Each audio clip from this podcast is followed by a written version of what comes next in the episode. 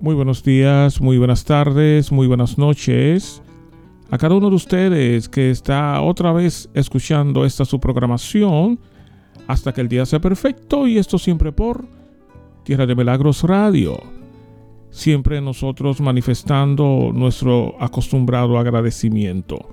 Gracias a cada uno de ustedes que espera esta programación, que reincide en escuchar la programación y que sabe todo lo que estamos haciendo y lo hacemos con un sano deseo. Lo hacemos queriendo ser, como ya lo hemos dicho otras tantas veces, boca de Dios y es lo que nosotros queremos ser.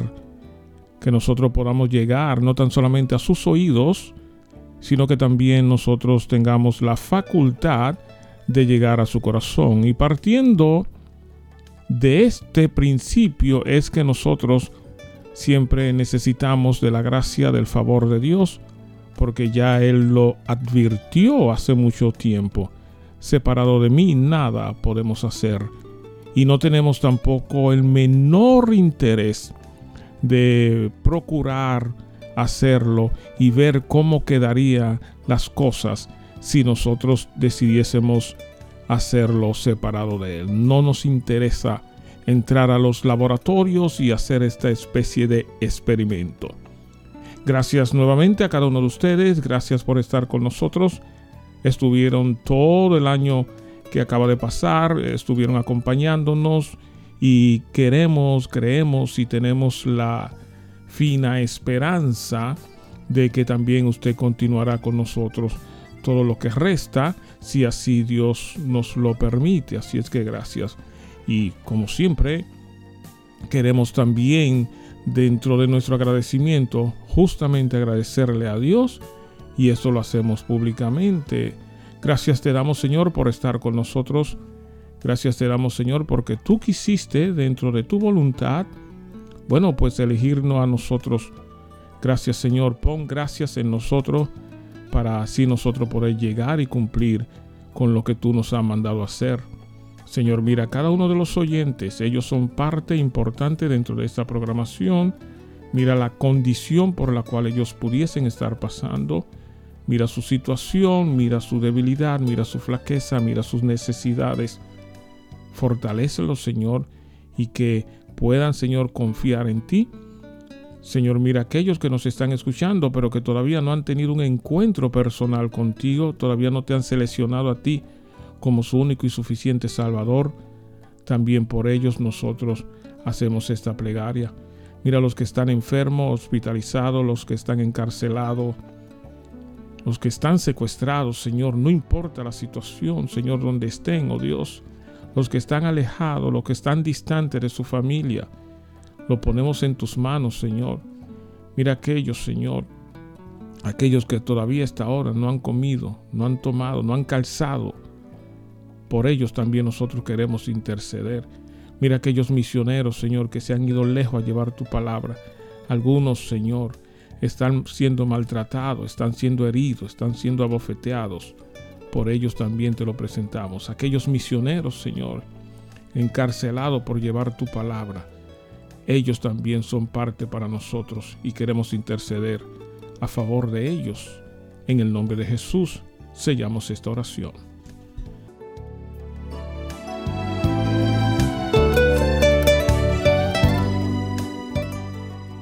ya nosotros poniendo la programación de hoy en las manos de Dios, ya nosotros dándole nuestro sincero agradecimiento, pues entonces permítame ahora, en caso de que usted nos esté escuchando por primera vez, mi nombre es Reinaldo Nisbet, conduzco esta programación hasta que el día sea perfecto.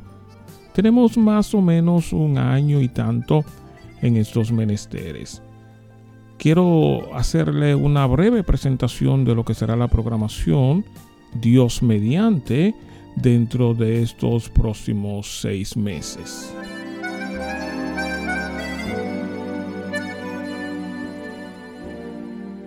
Dios guarde vuestros corazones, es el deseo de su ministerio cristocéntrico, hasta que el día sea perfecto. hasta que el día sea perfecto. Hasta que el día sea perfecto. Aquí le presentamos lo que será parte de la agenda de nuestro Congreso y series en el primer semestre de 2022. Primero, el Congreso que le ayudará a la formación y madurez de los líderes cristianos, líderes en la mesa del alfarero. Líderes en la mesa del alfarero. Segundo, una serie musical que les recordará las canciones y cantantes de años atrás. Pentagrama de Gloria. Pentagrama de Gloria. Tercero, una serie que nos educará bíblica y profesionalmente para tener una sexualidad sana. Casos, cosas y cositas debajo de las sábanas. Casos, cosas y cositas debajo de las sábanas.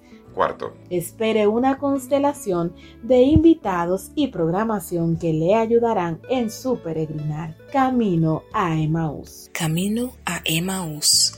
Ven y crece con nosotros espiritual y emocionalmente.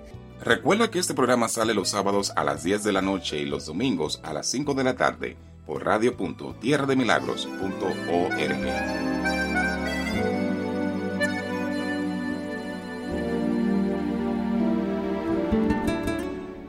Entonces, partiendo de la presentación que le acabamos de hacer, que será la programación, que será el orden que nosotros estaremos siguiendo dentro de estos próximos seis meses, vamos nosotros hoy a dar inicio a una sesión, a una serie que nosotros hemos querido llamarle casos, cosas y cositas debajo de las sábanas. Estos casos, estas cosas o estas cositas, como le queramos llamar, tienen la capacidad de influenciar de una manera positiva en algunos casos y de una manera negativa en otros casos. Nosotros queremos, y eso lo decimos públicamente, y de hecho ustedes tienen prueba de que así lo hemos hecho en todas nuestras veces que hemos tenido que tratar estos temas que involucra la sexualidad, que involucra lo que es esa intimidad entre esa pareja de esposos. Siempre lo hemos hecho con mucha altura y usted eh, tiene prueba de esto. Siempre lo hemos hecho bíblicamente y en la medida de lo posible, lo más alto posible lo hemos hecho lo más profesionalmente hablando.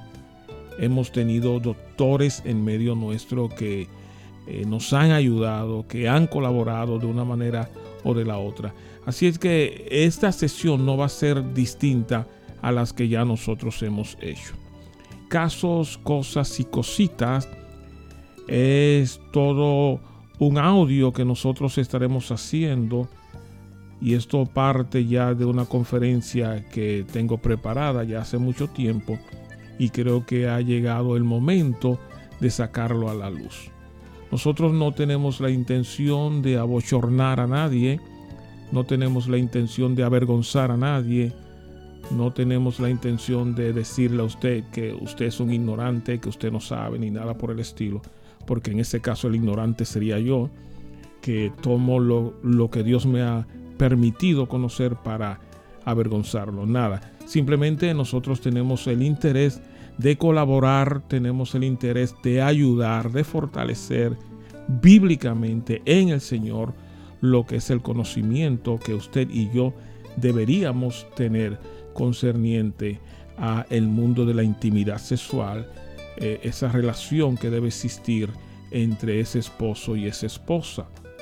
Y quiero que esto los pastores lo tengan muy bien marcado y que puedan invitar a su congregación a escuchar esta serie que da inicio hoy. Nosotros no vamos a tener todo el intento como para terminar hoy porque nos resultará imposible.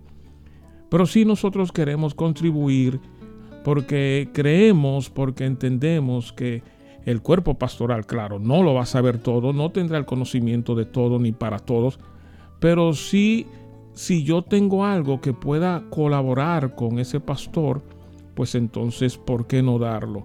Me parece a mí, y perdónenme si le puedo resultar quizás molesto, pero me parece a mí que eso que yo pueda tener debería compartirlo con ustedes. Porque quizás usted se ha dedicado a otra área, ha estudiado en otras áreas y yo me he dedicado por muchos años a estudiar todo esto que tiene que ver con el mundo de la sexualidad, de la intimidad, de ese coito eh, entre ese hombre y esa mujer.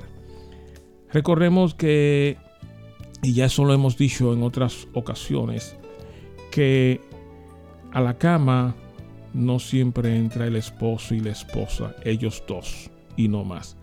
A la cama muchas veces entra él, ella y nuestras costumbres, él, ella y su cultura, entra él y ella a la cama, pero también entra su formación teológica, por así decirlo, entra él y ella a la cama, pero también en la cama hay un tercer personaje que entiéndase que fue la crianza que le dieron en la, en la casa, entiéndase que puede ser también eh, la forma teológica de ese cuerpo ministerial de interpretar lo que son las actividades sexuales. Entra a la cama eh, tu educación, entra a la cama tus experiencias que pudieron ser buenas o pudieron ser experiencias funestas, que de una manera u la otra va a participar dentro de lo que es esa relación sexual. Entonces, partiendo de eso, partiendo de la idea de, del alto grado que tú le puedas tener a lo que es la actividad sexual, o lo degradante que te pudiera resultar a ti, o lo asqueroso como lo han manifestado algunos. Entonces, partiendo de esa idea, nosotros decimos que hay casos, cosas y cositas que repercuten en la cama de, de esa pareja y el cuerpo pastoral, el cuerpo de líderes, eh, los maestros y todo en general, todos nosotros en general, como padres también, como tutores, debemos educarnos en la medida de lo posible. Quizás no sabremos un poquito más de lo que debemos saber, pero sí hay algo que tenemos que tener nosotros conocimiento. Y esto nosotros lo hablamos con los líderes, lo hablamos con los pastores, porque, bueno, ustedes van a oír dentro de unos segunditos cuál es el interés mío, por qué nosotros debemos eh, tener quizás no todo un conocimiento eh, como un psicólogo, como eh, un terapeuta sexual, ¿no? No vamos quizás a tener todo ese conocimiento porque quizás no pudimos ir a la universidad, quizás nosotros no tuvimos esa oportunidad para eh, seguir eh, nuestro, nuestra educación, ¿no? Pero yo quiero, y esto lo hacemos tímidamente, eh, colaborar, ayudar con el cuerpo de líderes de la iglesia. Vamos a oír testimonios, testimonio, no algo ficticio, testimonio estaremos oyendo de personas que de una manera fueron violentadas sexualmente hablando y cómo esto interfiere negativamente en la cama de esa persona. Por eso nosotros tenemos ese interés de ayudar, de colaborar. Casos, cosas y cositas debajo de la sábana. Algunos o algunas experiencias han sido para bien y hay otras experiencias eh, que han sido para mal. Tanto así que hoy por hoy, hoy por hoy, hay matrimonios separados, hay matrimonios divididos, matrimonios divorciados, alejados, y todo fue que lo que provocó esa separación, ese distanciamiento entre esa pareja de esposo, bueno, un caso, una cosa o una cosita, por así llamarlo, que influyó, que influyó, que participó para que hoy esa persona estén separados. Todo por, por una experiencia, por una crianza, por una mala formación no tratada. Porque si se trata espiritualmente hablando y si se trata eh, clínicamente hablando, eso se pudiera resolver, pero entonces nosotros vivimos y principalmente nosotros los hombres que no tendemos a decirle a otros quizás nuestras disfunciones sexuales, no nos gusta que otros sepan nuestras disfunciones. Queremos que todo el mundo piense que nosotros sí somos potentes en la cama, que nosotros sí resolvemos en la cama. Y el no querer hablar estos temas, pues entonces puede provocar una situación de separación. Y también eso sucede muchas veces con las mujeres, con experiencias que vienen de su casa, con experiencias que vienen de la calle, que van a interferir. Y esto, si nosotros queremos seguir hablando bueno, eh, la Biblia, la Biblia es un libro que, nos ayuda a nosotros, y ya lo hemos dicho en otras ocasiones, el mundo o ese, e, esa participación, esa actividad sexual, coital, por así decirlo, persigue entre una y otras cosas. Dar placer a mi esposa, a tu esposo, como, como queramos verlo, recibir placer y también la reproducción dar placer, reproducir, eh, reproducirnos, ¿no? Y también nosotros recibir placer.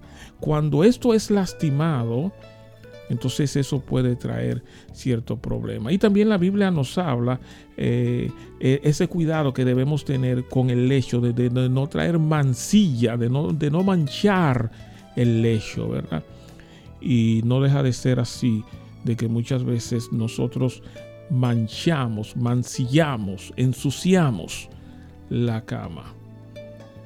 No porque hayamos nosotros practicado fornicación, no porque nosotros hayamos practicado adulterio ni nada por el estilo, pero muchas veces nuestra conducta, nuestras experiencias, nuestros casos, cosas y cositas debajo de la sábana van a traer cierta, eh, cierto proceso calamitoso, ¿no? Entre usted y su esposa, entre usted y su esposo. Entonces lo que nosotros queremos motivarle desde ya, que si ese es su caso, si entre usted y su pareja, su esposo, interprétese, su esposa, entiéndase, hay cierta fricción, no hay cierta combinación, eh, no hay cierto acuerdo, porque también el desacuerdo eh, eh, entre usted y ella, entre usted y él en la cama, eso también trae desavenencia, trae disgusto, trae, trae la lastimadura, trae ciertas situaciones que, ya entonces eh, lo que es eh, el placer sexual deja de ser un placer sexual. Y más bien se convierte como en algo obligatorio, algo impuesto, no algo que produce placer, que produce contentamiento, cuando la Biblia dice, gózate con la mujer de tu juventud, mientras que tú o yo quizás eso no se cumple. Simplemente vamos a la cama como una manera rutinaria, porque hay que hacerlo, porque eh, es demandado, porque es parte de mi, de, de mi compromiso como mujer, como hombre tener ciertas prácticas sexuales con este hombre, con esta mujer, pero al final realmente no produce ningún tipo de placer. Bueno, porque la Biblia dice que yo no me puedo negar, porque la Biblia dice que, que ella es mi dueña o que yo soy su dueño y lo hacemos, pero realmente no hay ese disfrute, no hay ese placer de esperar ese momento donde usted se pueda unir con su esposa, con su esposo y, físicamente hablando y espiritualmente hablando también y emocionalmente hablando, ¿por qué no convertirse en uno? ¿No? Entonces, eh, todos esos casos, cosas y cositas, eh, hay que estudiarlo, hay que analizarlo. El cuerpo de líderes, de pastores, de padres, de tutores, de mentores, espiritualmente hablando, deben tomar tiempo para educar a su congregación, para educar a la feligresía, para evitar entonces eh, desajuste.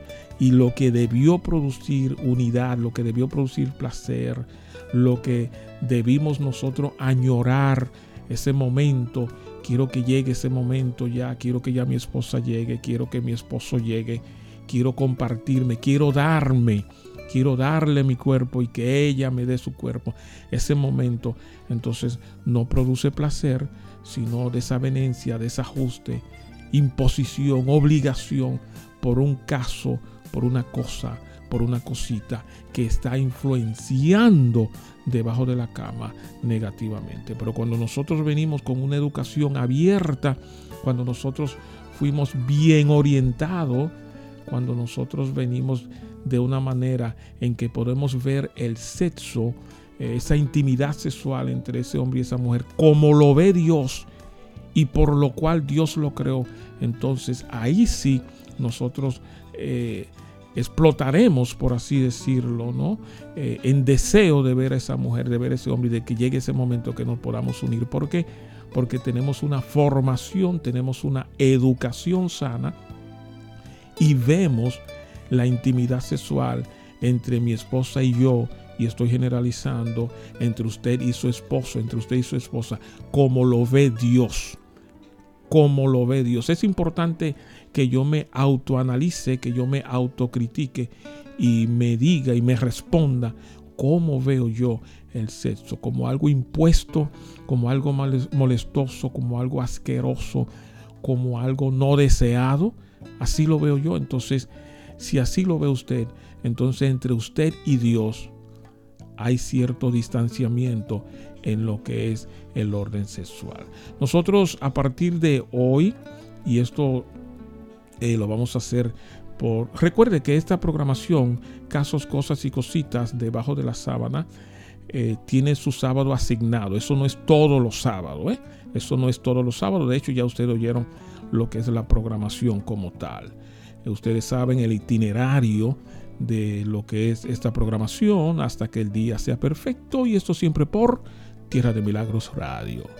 Recuerde también usted que no necesariamente obligatoriamente impuesto tiene que oírnos por este medio. Quizás usted le es un poquito difícil escucharnos los sábados a las 10 o los domingos a las 5 de la tarde. No se preocupe, nosotros tenemos nuestros podcasts y usted entra ahí, puede entrar por ejemplo al Spotify o puede entrar al Anchor y ahí usted se registra y escribe hasta que el día sea perfecto y programas como este o parecido a este usted irá encontrando cada cierto tiempo nosotros vamos actualizando lo que es nuestro podcast y en ocasiones también damos cierta eh, referencia a través del Facebook para que usted conozca un poquito más de nosotros.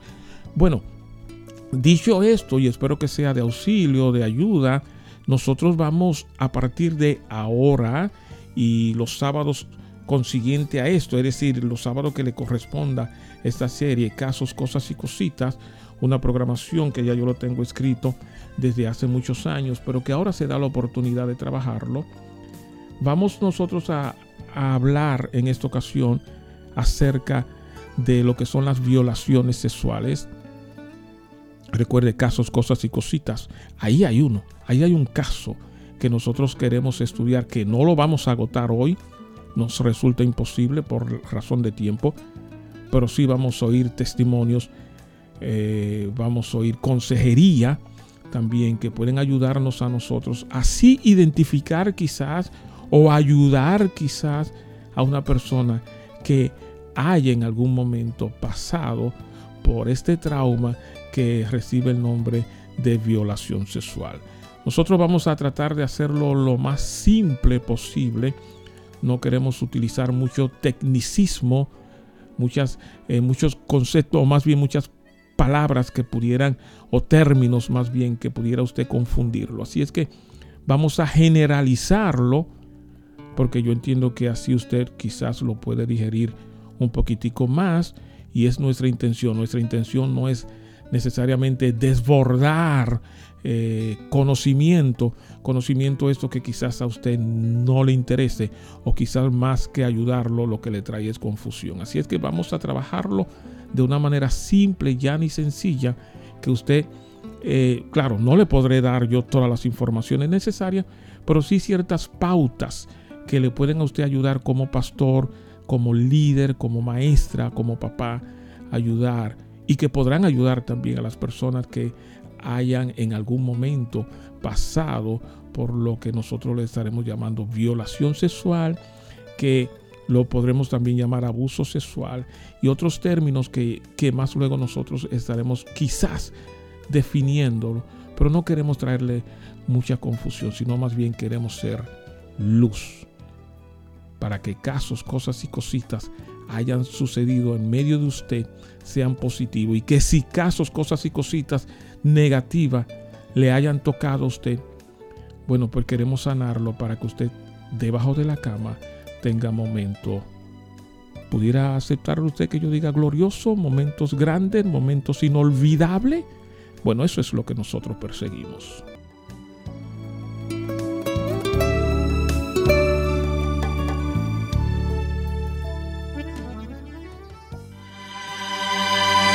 Tolerancia cero. Con Marta Gómez Casas.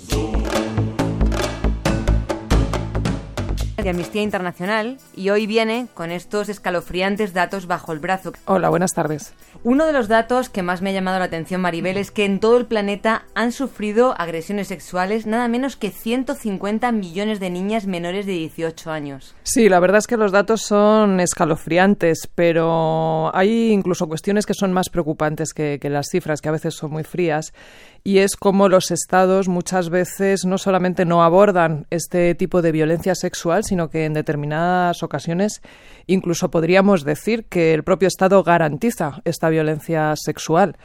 Eh, un ejemplo sería la legislación, por ejemplo, que acaba de modificarse en Marruecos, donde si un violador se casaba con su víctima menor, quedaba impune. Y hay legislaciones similares en Túnez, en Argelia o en otros países, donde también eh, la violencia sexual contra menores o las violaciones se consideran un delito sin una cuestión de honor y al final el resultado es que obligan a las niñas a casarse con, con sus violadores, condenándolas a una violencia sexual de por vida.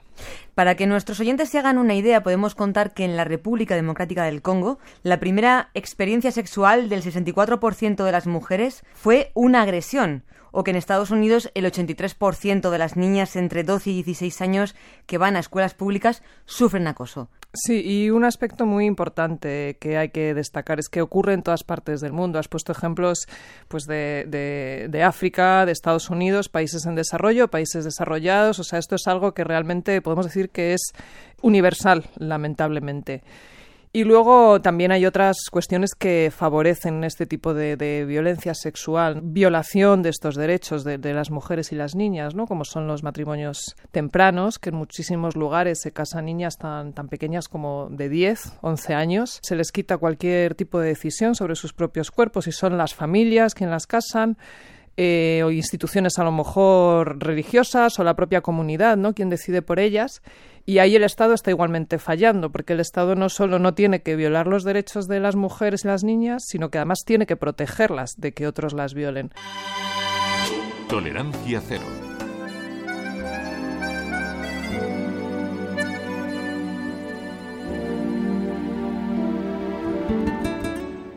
Ya ustedes acaban de escuchar un audio que nosotros conseguimos de un podcast que se llama Tolerancia Cero es original de España, pero que está hábil para nosotros escucharlo. Y yo interpreté que tomar estos datos estadísticos pudieran conformar parte de lo que es la programación de hoy, donde nosotros estaremos hablando dentro de esta serie Casos, Cosas y Cositas debajo de la sábana bueno, pues las estadísticas que ellos nos presentan, entiendo yo que se presta para lo que nosotros queremos hacer. Y yo con lápiz y papel a mano, ojalá que también usted tenga lápiz y papel. Dice que 150 millones de, bueno, de adolescentes, de niñas, son violadas en el mundo entero. Y esto lo dicta Amnistía Internacional que es una entidad que entre sus búsquedas está el ayudar a defender los derechos humanos y los derechos que tiene esa joven, que tiene ese joven también, para proteger su cuerpo y que su cuerpo, sexualmente hablando, no sea violado, no sea violada. Entonces, aquí me hago yo una pregunta y espero yo que también usted se haga la misma pregunta. Si nosotros tenemos algo más, algo menos, porque esta, esta estadística debo confesarle que no es de hoy por hoy, es una estadística quizás ya un poquitico eh, unos años atrás, ¿no? pero no deja de ser cierto. Y en el peor de los casos es que las violencias ah, sexuales siguen creciendo, siguen maximizándose, siguen aumentando. Entonces, lo que nos hace entender es que si para esa época tenía 150 millones de mujeres eh, violadas, eh, adolescentes, niñas, ¿qué me hace creer a mí? ¿no? de que hoy por hoy estas estadísticas pues van creciendo. Entonces aquí está la pregunta de donde eh, yo parto. Si hay 150 y tantos miles, millones de mujeres que han sido violadas, adolescentes, niñas inclusive, no se ha puesto usted a pensar y en caso de que su respuesta sea no, pues yo quiero que a partir de ahora usted la analice y que ojalá que su respuesta sea así. ¿No se ha puesto usted a pensar que quizás dentro de esas tantas miles de mujeres que han sido violadas, pudiera estar una sentado en su congregación? ¿Quién dice que no? ¿Quién responde que no? Que dentro de tantas miles de mujeres embarazadas, una de estas mujeres embarazadas y de hombres que fueron que fueron violados en su infancia, que fueron violados en su juventud. ¿Quién dice que no? Muchachos que fueron violados en su niñez. Quiero que se sepa que ciertamente las violaciones sexuales eh, se dan más en mujeres, en niñas, en adolescentes, pero no deja de ser también verdad que también muchos niños, jovencitos también han sido violados. Y ponga eso entre paréntesis, lo que voy a decir ahora, y retomamos la idea. Vamos también nosotros a hablar de los violadores dentro de las iglesias. Eso es un tema que en, en su momento lo vamos a trabajar. Violadores dentro de las iglesias. Y, esto lo hemos visto, no tan solamente, aunque ciertamente dentro del catolicismo, eh, y no esto no lo decimos como una manera de celebrarlo despectivamente, quisiéramos que esto no se dé, pero no deja de ser cierto que dentro del catolicismo esto ha sido una explosión, se han destapado, ¿no? E inclusive hay, hay obispos, curas o padres o como le llamen, quizá yo no utilizo bien los términos, eh, encarcelado hoy por hoy y hay quienes también se han suicidado cuando han tenido que enfrentar a la justicia, han decidido quizás por la vergüenza, han tomado veneno, se han matado, como fuera, ¿no? Con una pistola en mano, o el medio, el medio que ellos hayan utilizado. Pero también dentro de las iglesias evangélicas y otras denominaciones que más luego lo estaremos analizando, también se han prestado hombres eh, eh, que han violado a muchachas y pastores también que han engañado hermanas eh, de la congregación y la han llevado a la cama. Y esos son de los casos, cosas y cositas que a la postre pues crean entonces conflicto con esa muchacha, con, con su esposo. Bueno, retomando la idea eh, inicial o la pregunta inicial, eh, ¿no se ha preguntado usted, no ha creído usted que en algún momento una de estas tantas miles de mujeres que son violadas alrededor del mundo pudiera ser una hermana de esa que está ahí sentada, una de ellas? No se ha preguntado, y eso ya lo estaremos estudiando más luego, que quizás la problemática que se presenta entre esa pareja de esposo y con cual usted ha tenido varias sesiones, ¿no? como para ayudar a que haya cierta afinidad entre ese hombre y esa mujer. Es posible, no estoy generalizando, o más bien estoy generalizando, pero es posible de que eh, todo venga quizás de una violación, porque una violación sexual puede interferir no tan solamente dentro de la cama, debajo de la sábana, sino fuera también. Así es que esos son de los puntos que yo quiero analizar y que más luego estaremos leyendo algunos pasajes bíblicos porque en la Biblia nosotros encontramos violaciones sexuales, en la Biblia nosotros encontramos engaños que se le han hecho a algunas mujeres para luego violarla. La Biblia trabaja lo que es la violación sexual Entonces, si la Biblia trabaja lo que es la violación sexual o el abuso sexual o el acoso sexual, entonces yo entiendo que también detrás del púlpito, si lo quiere ver así, o detrás del micrófono, si lo quiere interpretar así, también temas como estos deben ser tratados. Temas como estos deben ser trabajados dentro de la iglesia. Está bien que usted predique, eh, bueno, la, sexualidad eh, puede manifestar mi santidad. Mi conducta sexual puede manifestar lo que hay dentro de mi corazón. Tu intimidad sexual puede reflejar, y ya eso lo trabajábamos, el concepto que tú tienes de la sexualidad.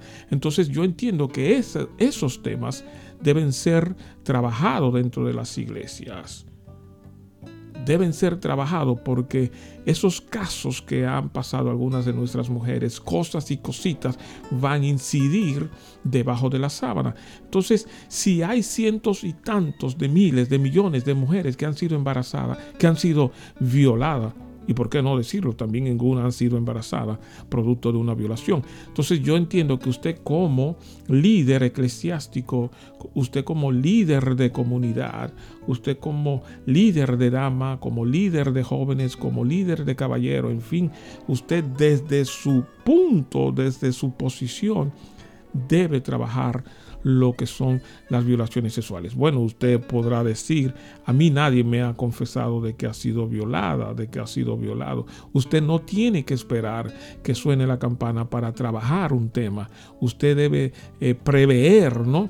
Usted debe eh, accionar ahora antes de, porque repetimos que muchos de los problemas que se pueden dar conductuales que usted ve dentro de esa hermana, en esa congregación, muchos de los problemas que se dan maritalmente, muchos de los problemas que se pueden dar quizás en esa mujer, por decir algo, que se opone, eh, puede venir muchas veces y por qué no, inclusive, y eso lo vamos a oír, eh, en caso, en algunos casos, eh, el levianismo parte justamente en muchos casos de una violación sexual. No estoy diciendo que eso siempre es así, ¿entiende? Pero hay mujeres que hoy están dentro del mundo del levianismo y es porque fueron violadas en algún momento y han entendido que de la manera de ellas salvarse puede ser, de puede ser eh, abrazar el levianismo o abrazar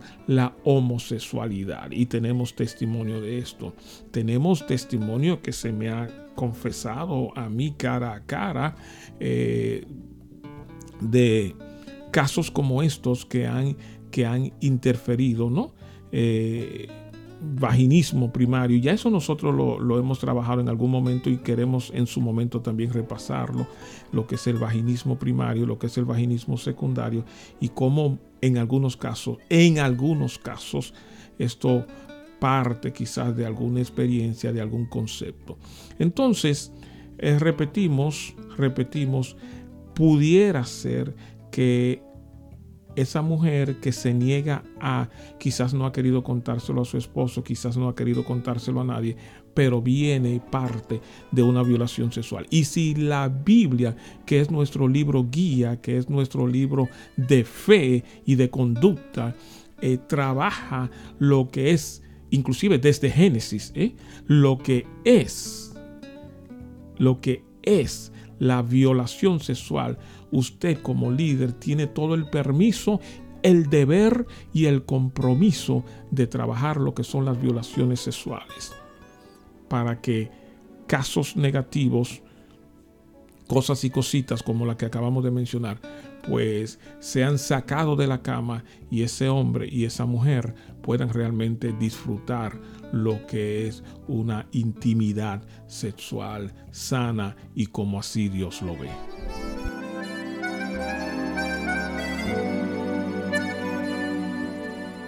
Oigamos un testimonio desde un rincón del mundo. Y el no sentir la libertad de contarlo me hizo daño.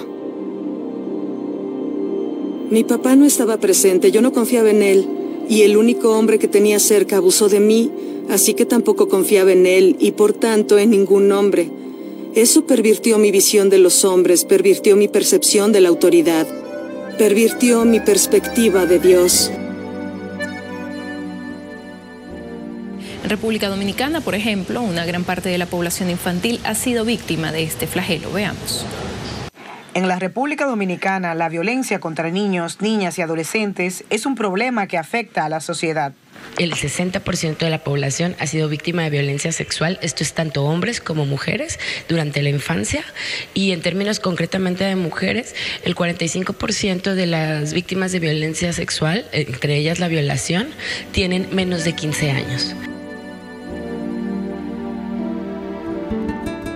Bueno, usted acaba de oír una estadística a nivel mundial, pero también yo quise preocuparme y presentarle ahora a usted una estadística nuestra. Esto es para lo que estamos o para los que viven en la República Dominicana, pero pudiésemos también encontrar estadísticas de violación sexual a niños, niñas y adolescentes en distintos otros países. Yo le invito a usted como pastor, yo le invito a usted como líder eclesiástico, lo invito a usted como líder de una comunidad X a que haga la investigación.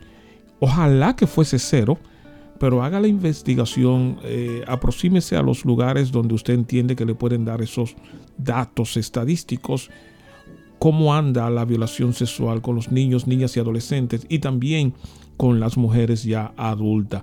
Yo entiendo que eso es importante, yo entiendo que usted debe abordar la iglesia con estos temas, porque estos casos, cosas y cositas de una manera o quizás de la otra van a afectar la intimidad sexual entre ese hombre y esa mujer. Pero más aún yo quiero añadir cuando nosotros estamos aproximándonos a lo que es la culminación de la programación, a lo que es una especie de introducción a la programación.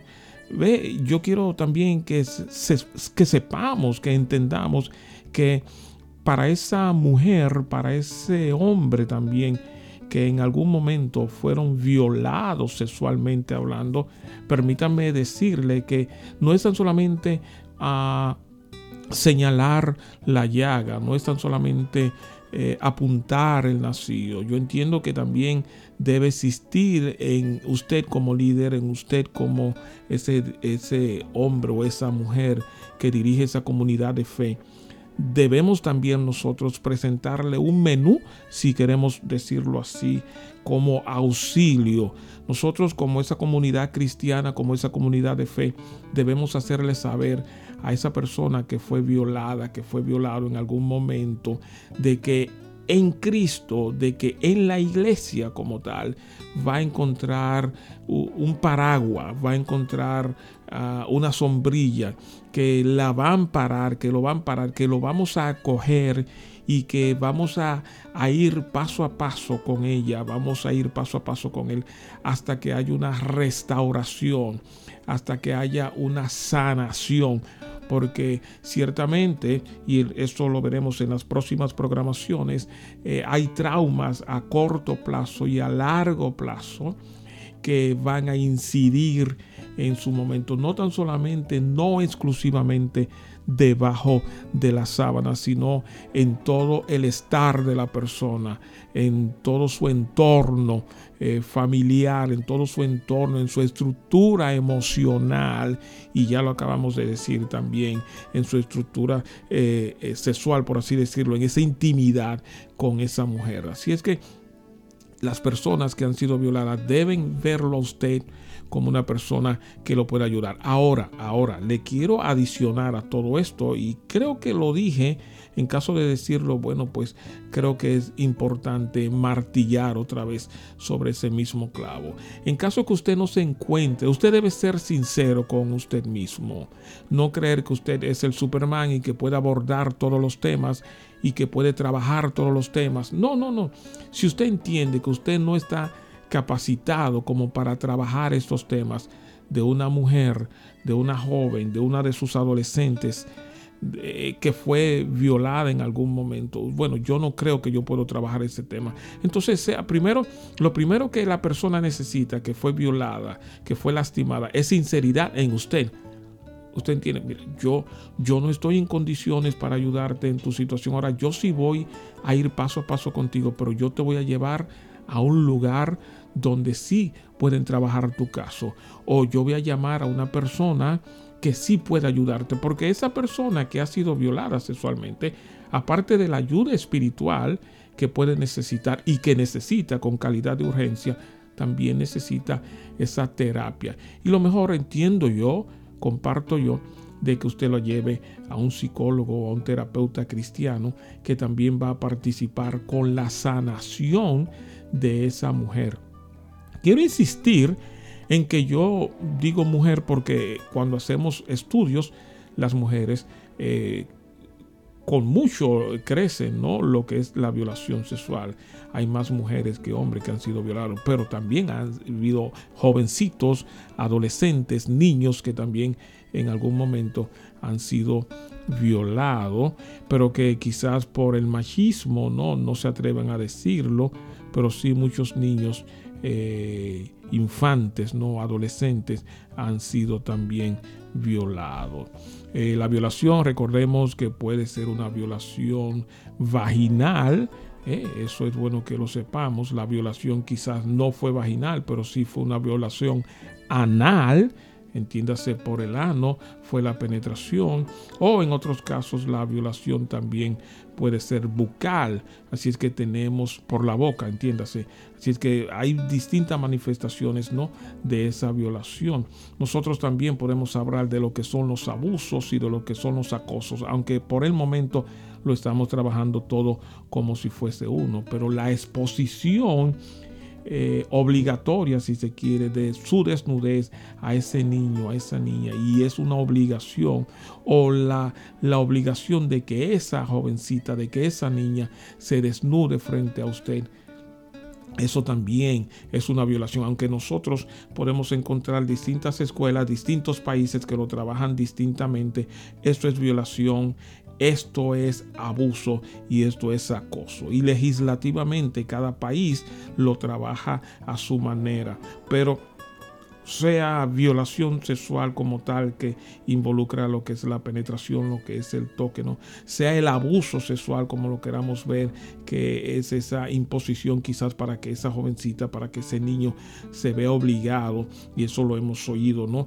De, de, padres que, que, quizás como no le pueden dar a la mujer, entonces eh, la manera de ellos vengarse de esa, de la esposa es obligando a los niños a que compartan con él ver revistas pornográficas. Esos testimonios lo tenemos.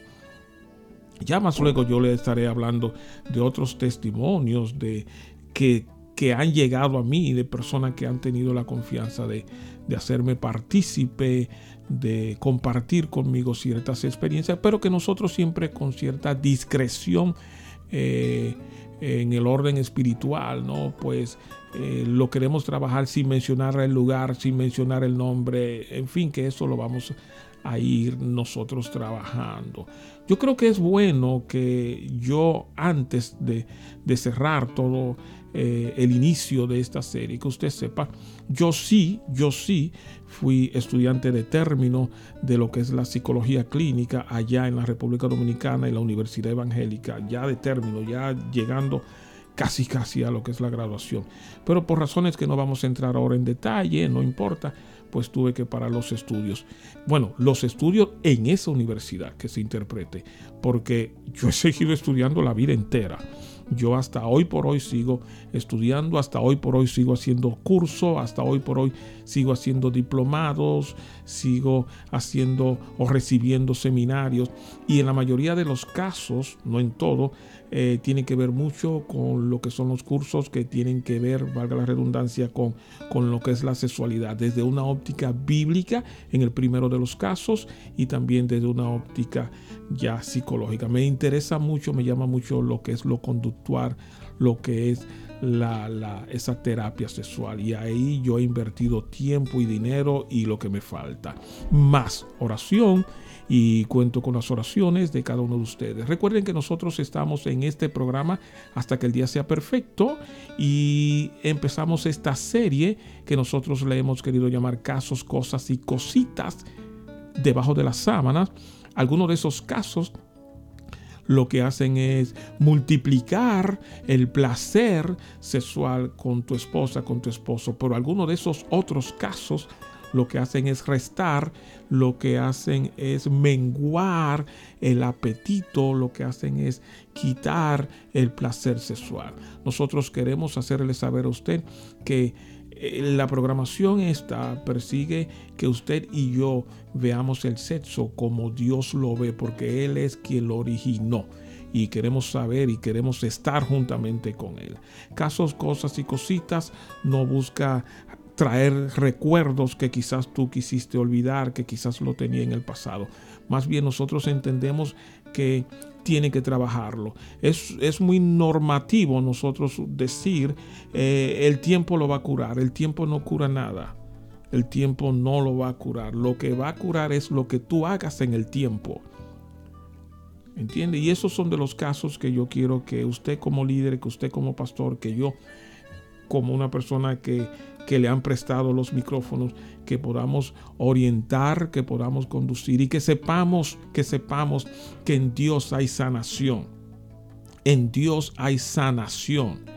En Dios hay restauración en Dios nosotros podemos encontrar la capacidad de retomar nuevamente el rumbo que nosotros llevábamos, que quizás una mala experiencia en la cama nos hizo nosotros perdernos en la cama.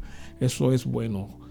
Venga Dios si usted no está en Dios todavía pídale a Dios perdón por sus pecados, porque también usted es un pecador, también usted es una pecadora. Lo primero que nosotros le decimos es pídale a Dios perdón por sus pecados y luego pídale a Dios que haga en usted una sanación, una sanación en el orden espiritual, que haya una sanación. Y también le voy a decir algo y eso ya lo iremos profundizando en próximas participaciones. Pídale a Dios que le dé un corazón perdonador porque mientras no haya esa condición perdonadora, usted seguirá atada, atado a ese pasado. Yo sé que lo que estoy diciendo es algo duro, difícil de manejar, pero por eso es que le estoy diciendo que invoque a Dios. Usted hermano, usted hermano, que en algún momento también fue lacerado sexualmente hablando, pídale a Dios que crezca, que ponga en usted. Yo no estoy diciendo que no enfrente a la persona. Hay ocasiones en que hay que enfrentar a la persona, pero dentro de este enfrentamiento, y eso lo seguiremos trabajando, que haya en usted un corazón perdonador, porque mientras no exista esa condición perdonador, ni mientras usted no esté dispuesto a dejar esto, entonces siempre va a estar atado a esa noche, a ese día, a esa mañana, a esa tarde, a esa hora, a ese mes, cuando alguien se atrevió a violarla, a violarlo. Y aunque sí, ciertamente fue hace muchos años, usted todavía sigue viviendo ese momento y se puede dar cuenta que hoy por hoy le sigue afectando. Así es que nosotros le pedimos le pedimos que tenga un acercamiento a Dios. Y, repito, a ese pastor, a ese líder que quizás no sabe cómo trabajar el tema de las violaciones sexuales, bueno, lo primero es reconocer que yo no sé trabajar con eso, que yo no entiendo, es una experiencia nueva para mí, pero hágale saber a esa persona, yo estaré contigo, llamaré a una persona que sí es práctico, que sí tiene muchísimo más conocimiento que lo que yo te pueda decir o en otro de los casos que quizás sea el mejor, llevarlo, llevarla a donde el psicólogo clínico, psicólogo clínico, llevarlo donde ese terapeuta que sí le va a ayudar a ella a salir o a él a salir de esa cueva donde ha estado encerrada por muchos años con esa experiencia que no le permite crecer. Yo entiendo que nosotros hemos llegado a lo que es la finalización de la programación hasta que el día sea perfecto. Ya será hasta el próximo sábado, si así Dios... Bueno, mañana domingo también se repite este programa a las 5 de la tarde. Nosotros entonces el sábado que viene, si Dios quiere, empezamos una nueva serie que también va a incluir muchos temas de interés. Le llamamos Camino a Emmaus. Ya más luego le diremos por qué se llama Camino a Emmaus. Le hacemos la invitación para que siga con nosotros, para que siga con esta emisora, para que siga con nosotros. Yo creo que estamos abiertos las 24 horas del día, los 7 días de la semana y justamente es para ser un buen compañero espiritual de usted.